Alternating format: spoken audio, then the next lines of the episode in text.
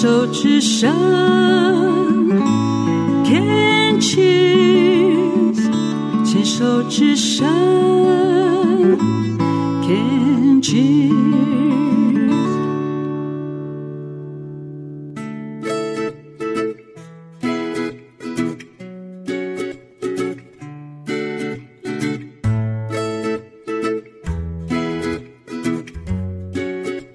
牵手之声，暖暖新世界，我是 Sunny，欢迎继续收听节目第二个单元浅谈英语二三事。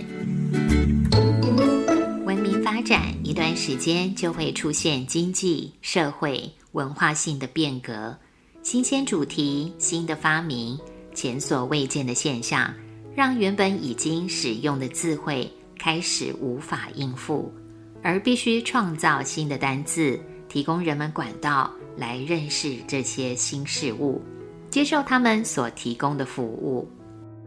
今天这个单元就要聊聊，在这些情况发生时，英文会使用的两种造出新生字的方式，一种称为 portmanteau words 混合字，另外一种叫做 compound words 复合字。这两种造出新生字的方式，都可以在拼字当中看到某些线索，提供我们产生意义上面的连结，明白这个生字是跟这个线索有关系的单字。对学习者而言，碰到这两类的生字，因为有线索可以供参考，并不会觉得太困难，也因为有那个线索的提示，就让这些词汇。反而更有趣，更好理解。我们先说说第一种类型，portmanteau words，中文翻译为混合字，也有其他不同的说法，像是混成词、合音词、紧缩词、合并字、拼凑字，都有人使用。造字的方式是由一个字本身或这个字的部分。与另外一个字或它的部分拼字结合，构成一个保留词汇某些意义的新单词。我们现在熟悉的 email 电子邮件就是最典型的例子。email 是 electronic 电子的，保留第一个字母 e，加上后面的 mail 邮件，结合成 email。告诉世人，将传统的邮件用电脑技术的方式来传送，是一种有别于以前的方法，是改良过的东西。对于传统的邮寄信件有印象的人，一定会很明显知道，以前寄收一封信的速度和现在大家普遍使用的电子邮件效率有多大的不同。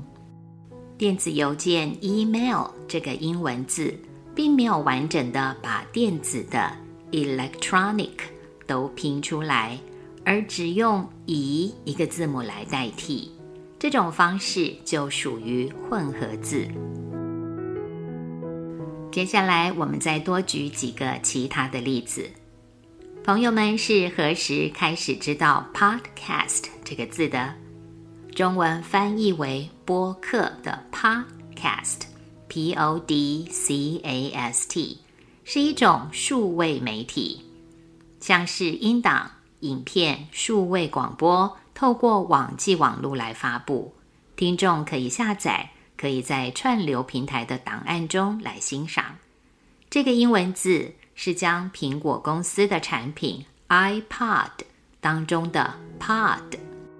和广播 （broadcast），b r o a d c a s t 的后四个字母 c a s t 结合起来所构成的新字，造字方式是跟刚刚提到的 email 一样，属于混合字这一类的造字法。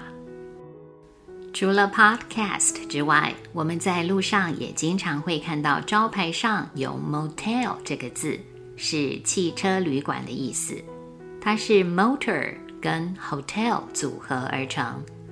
motor 是马达、汽车的意思，保留前两个字母的 m o，再跟 hotel 的后三个字母 T E L 结合起来变成 motel。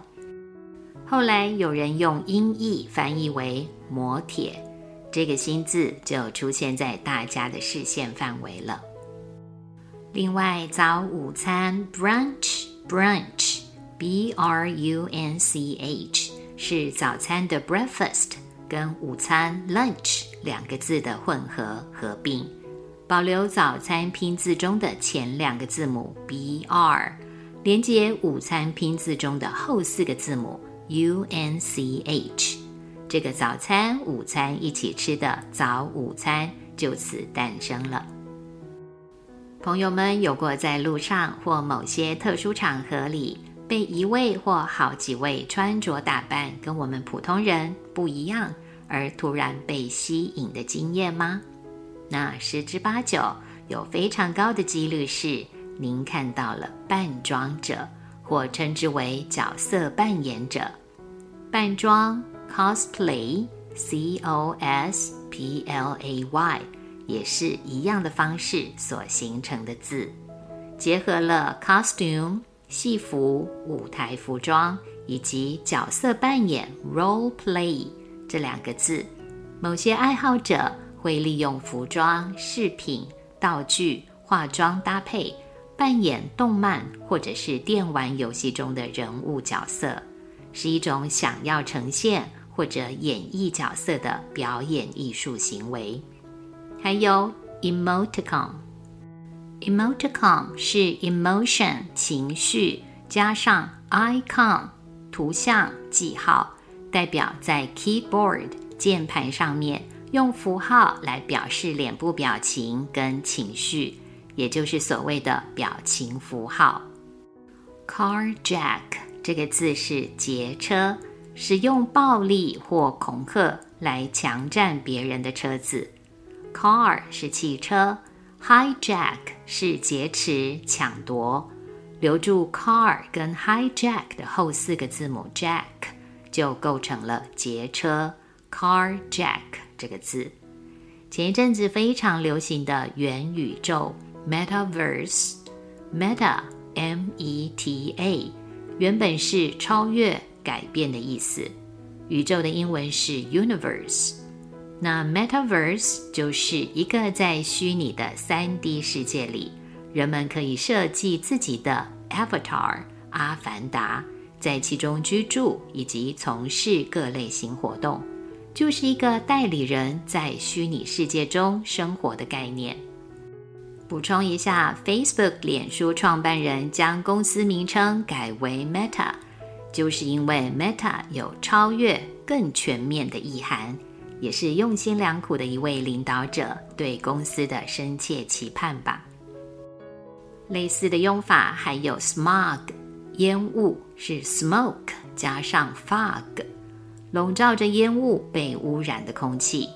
还有这几年在 YouTube 上面题材众多的 vlog，是 video 加上 log，log 是日记记录。Vlog 就是拍摄影片、上传跟网友分享生活记录和一些各式主题的讨论。随着越来越多人的投入，拍摄 Vlog 的人，也就是 Vlogger，成为了一股流行风潮，内容多元到难以想象。相关词汇的新字也继续使用刚刚提到的混合字或合并字的造字法。继续在增加中，像是 Vlogmas，是 Vlog 和 Christmas 的合并，也就是拍摄耶诞节的影片，仿佛是个 A Video Diary of Christmas。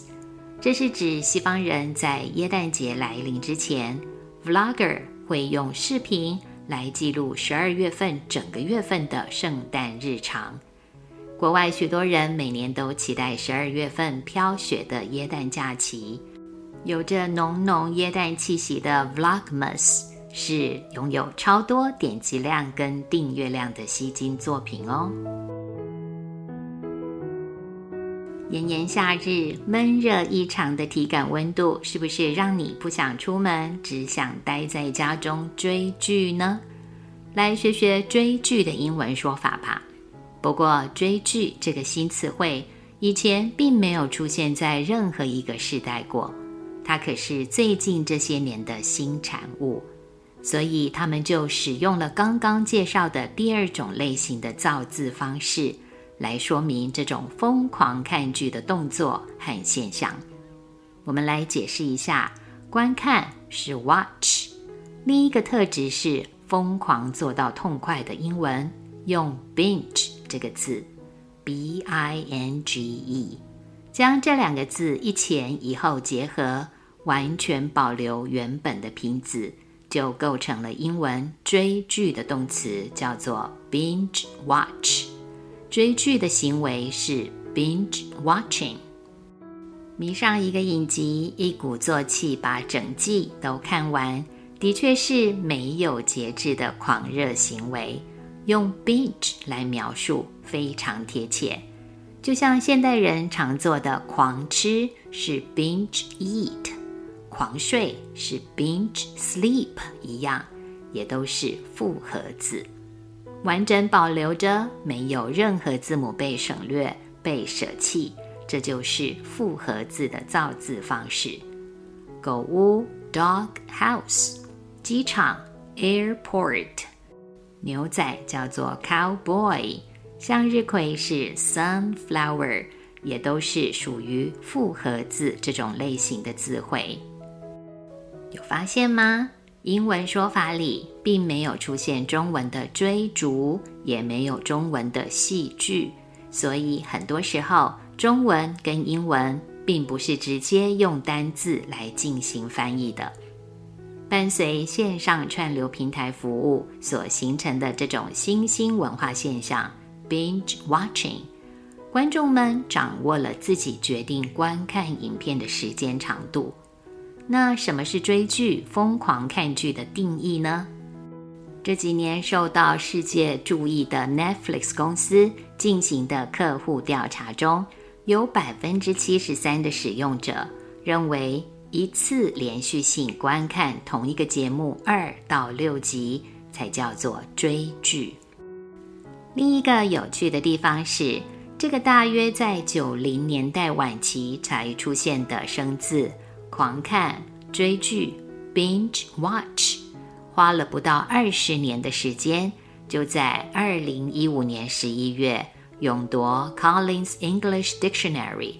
柯林斯英语词典的二零一五年度词汇，可见追剧这个现象存在于地球的时间虽然很短，却超乎想象的征服了全世界的所有人。您也是被征服的其中一位吗？